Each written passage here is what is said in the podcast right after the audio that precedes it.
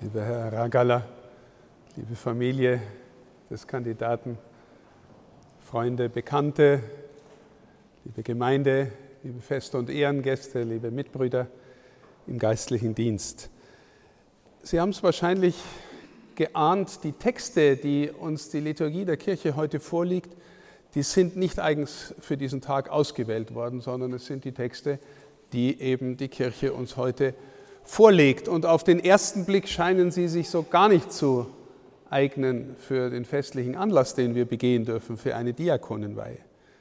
Frau Ragala, Sie haben uns die Lesung aus dem Buch Kohelet vorgetragen. Und diese Lesung spricht eigentlich von der Vergänglichkeit der Welt. Am Anfang heißt es noch, da ist die Jugend und daran möge sich doch der Mensch freuen. Und dann wird es immer düsterer, je länger die Lesung dauert. Und am Schluss heißt es Windhauch, Windhauch, Windhauch, alles ist Windhauch. Das ist übrigens das Wort, das uns aus diesem Buch am häufigsten und immer und immer wieder ähm, entgegenhallt. Windhauch. Kohelet ist womöglich der alt gewordene Salomo, so sagt zumindest eine Tradition, der weiseste König Israels, der große König, der dann doch am Ende seines Lebens ziemlich ernüchtert ist. Wem folgt man alles nach? Was begehrt man in dieser Welt? Was hält man für wichtig? Und Salomo kommt zu der, zum Ergebnis, oder Kohelet, wer immer das war, kommt zum Ergebnis, alles irgendwie in dieser Welt ist Windhauch. Also entweder Eitelkeit, Nichtigkeit, Vergänglichkeit, Unwichtigkeit. Eine gewisse Tragik liegt über diesem Buch, obwohl immer wieder durchkommt, dass Kohelet ein gläubiger Mann ist und sich unter den Blick Gottes stellt. Wie lösen wir diese Tragik auf? Vielleicht mit dem Evangelium? Das Evangelium von heute war sehr knapp. Jesus hat eben herunterkommend vom Berg der Verklärung eine spektakuläre Dämonenbefreiung durchgeführt. Er hat jemanden, einen Besessenen geheilt, den die Jünger nicht heilen konnten. Und dann heißt es, alle staunen über ihn. Und er sagt und sagt es mit großem Nachdruck seinen Jüngern, ich sage euch jetzt eins, der Menschensohn wird den Menschen ausgeliefert werden. Und sie verstehen es nicht, was er damit sagen will. Auch da sehen wir eine Tragik, ein Nichtverstehen der Jünger. Jesus macht sich auf den Weg nach Jerusalem und geht, und das ist das, was er gemeint hat, dem Kreuzestod entgegen, der fürchterlichsten Folter, die die Antike, das römische Imperium für einen Menschen bereithielt. Abschreckung, damit keiner auf die Idee kommt, gegen die Staatsmacht aufzubegehren, für Terroristen, Mörder, Volksaufwiegler vorgehalten. Dem geht Jesus entgegen. Der Menschensohn wird den Menschen ausgeliefert. Was hat das mit unserer Feier heute zu tun? Zunächst ist ein Aspekt, der in diesen Lesungen zum Ausdruck kommt, dass das menschliche Leben nicht nur Freude und Heiterkeit und nicht nur Sonnenschein ist wie heute an diesem schönen Tag, sondern dass jeder Mensch auch in seinem Leben die Tiefen erfährt, Leiterfahrungen machen muss und am Ende dem Tod entgegengeht.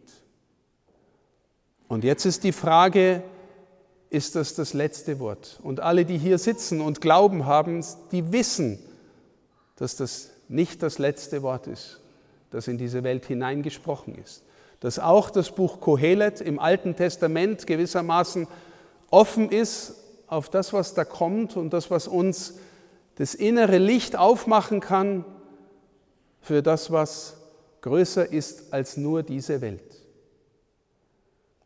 Herr Ragala, Sie haben sich für Ihre Diakonenweihe einen Satz aufgeschrieben oder als Leitwort erwählt, der von meinem Ordensvater Don Bosco stammt, lebe so mit beiden Beinen auf der Erde und mit dem Herzen im Himmel.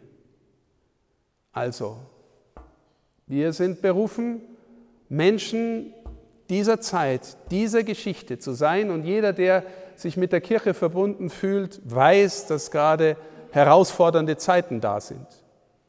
Mit beiden Beinen auf der Erde die Herausforderungen annehmen. Bei den Menschen sein, mit ihnen unterwegs sein, auch durch die schwierigen Zeiten des Lebens hindurch. Und jetzt und mit dem Herzen im Himmel sein. Wie ist das möglich? Nun, wir glauben, dass Jesus, unser Herr, der auferstanden ist, dass es mit dem Kreuz nicht zu Ende war, dass er gesagt hat, wer mit mir geht, wer sich an mich hält, der ist schon in geheimnisvoller Weise daheim, der hat schon eine innere Verbundenheit mit dem Geheimnis des größeren Lebens. Aber jeder von uns weiß, jeder hat eine Seele, die an ganz vielen Dingen in dieser Welt so festhält, als wären sie vielleicht selber schon Gott. Und das führt uns Menschen oft in Situationen, die nicht besonders günstig sind. Und der Herr Ragala hat im Gespräch auf diese Weihe hin mir erzählt, dass er, wir haben ja seine Weihe um ein Jahr verschoben wegen der Pandemie und weil dort bestimmte Erfahrungen für ihn nicht möglich waren. Das war sicherlich am Anfang eine Enttäuschung, aber gleichzeitig hat der Herr Ragala gesagt und auch mir aufgeschrieben in, seinem, äh, in seiner Erklärung, wo er um die Weihe bittet, dass das nochmal ein ganz wichtiges Jahr für ihn war. Sie sind Elektromeister beim TÜV und als solcher immer wieder auch in Krankenhäusern tätig, bei den Apparaten, die es da gibt, und haben erzählt, dass sie ganz oft wie selbstverständlich mit den Menschen in den Krankenzimmern ins Gespräch kommen und die anfangen, ihnen ihre Not zu erzählen und ihr Leben zu erzählen.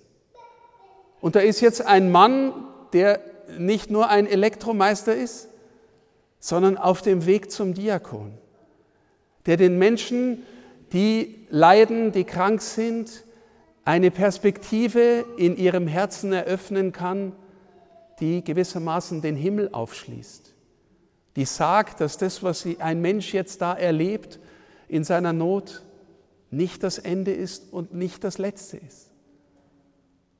Liebe Schwestern und Brüder, so ein Tun, ein Handeln, ein Gehen mit den Menschen macht so viel deutlich von dem, was ein Diakon sein kann.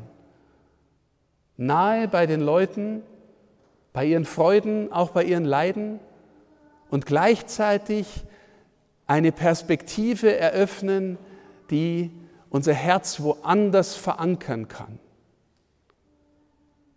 Und viele von Ihnen werden schon die Erfahrung gemacht haben, liebe Schwestern und Brüder, wenn Sie durch schwierige Zeiten in Ihrem Leben gegangen sind, wenn Sie einen inneren Halt haben, wenn Sie die innere Verbundenheit mit Christus haben, wenn Sie aufs Kreuz schauen, wie Bruder Konrad, der ja auch mit dieser Heimaterde verbunden ist, auch mit diesem, mit diesem Pfarrverband, der sein Leben lang auf das Kreuz geschaut hat, wenn diese Verbundenheit da ist, dann kann im Leben kommen, was will.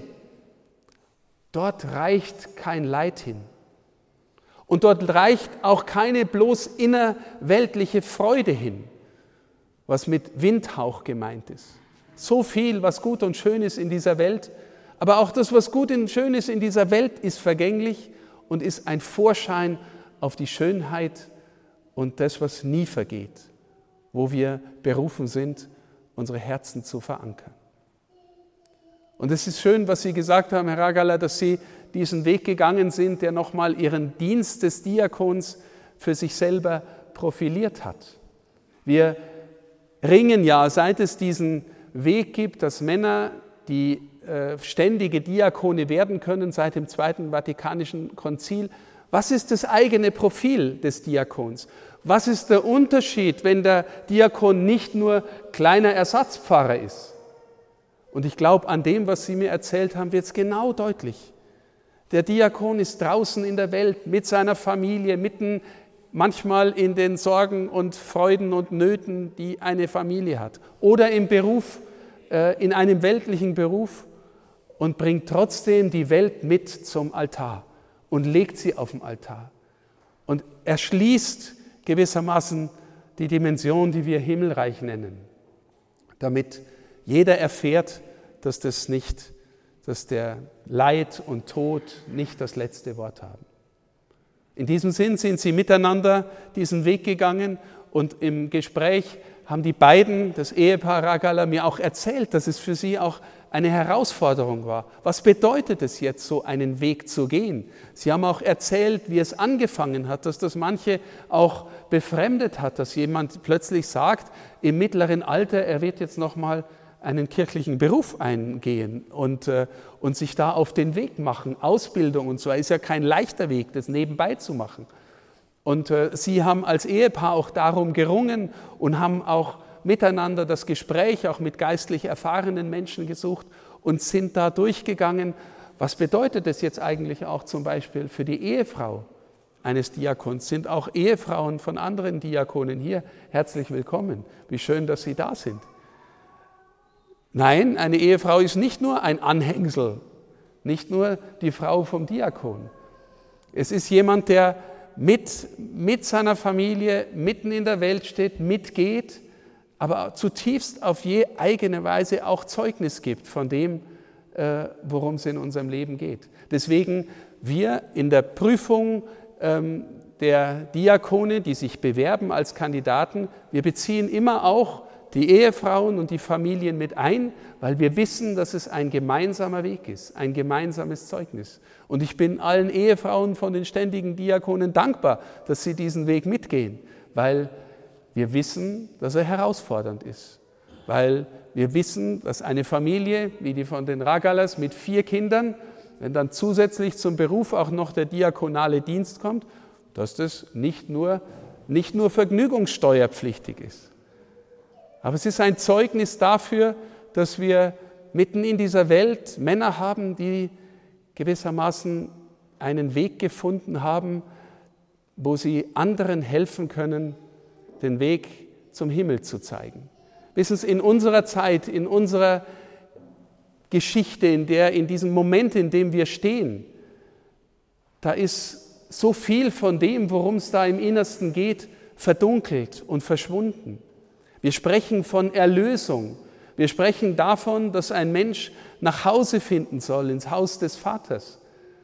Und wie viele Menschen stellen sich diese Frage heute noch ernsthaft, ob sie nach Hause kommen, in einer Wohlstandsgesellschaft, in der es allen eigentlich gut geht und kaum einer fragt, wovon soll ich denn erlöst werden? Unsere eigenen Egoismen, unsere eigene Herausforderung, an den Dingen zu hängen, die vergehen. Die geben jedem von uns die Antwort. Keiner ist schnell damit fertig. Auch der Diakon nicht, auch der Bischof nicht. Wir alle sind Menschen auf dem Weg. Und wir wollen einander helfen, nach Hause zu kommen. Lieber Herr Ragala, ich danke Ihnen von Herzen für dieses Zeugnis. Liebe Martina Ragala, ich danke Ihnen von Herzen, dass Sie mitgehen. Den Kindern danke ich, dass sie auch mitgehen und auch hier sind, Zeugnis geben, den Familienangehörigen. Wie schön, dass sie dabei sind. Gestern erst habe ich in Simbach eine Firmung äh, feiern dürfen mit 13 Firmlingen und dann haben wir, der Pfarrer ist auch da, Herr Dekan, und dann haben wir darüber gesprochen, was morgen sein wird mit dem Team. Und das Team hat bescheinigt, Herr Ragala ist wirklich ein guter und äh, wir sind völlig überzeugt, dass er würdig ist, ein Diakon zu sein, weil so wie er sich eingebracht hat, vor allem, und das haben Sie mir erzählt, in, in Ihrer Arbeit im Dienst im Altenheim, in den Krankenhäusern und auch in der Palliativstation, dass das für Sie noch einmal sehr wertvoll war. Auch dieses Zeugnis hat mich sehr gefreut, von den Mitbrüdern und von den Mitarbeitern das zu hören. Danke von Herzen, dass Sie sich auf den Weg machen und ich bitte die Gemeinde, die Freunde, die Bekannten für den Diakon zu beten. Und vielleicht ist er ein Beispiel für Sie alle, für uns alle, wie es gehen kann, mitten in der Welt zu leben, mit beiden Beinen auf der Erde und mit dem Herzen im Himmel verankert zu sein. Dort ist die wahre Freude. Gottes Segen und in diesem Sinn darf ich Sie nun zum Diakon weihen. Amen.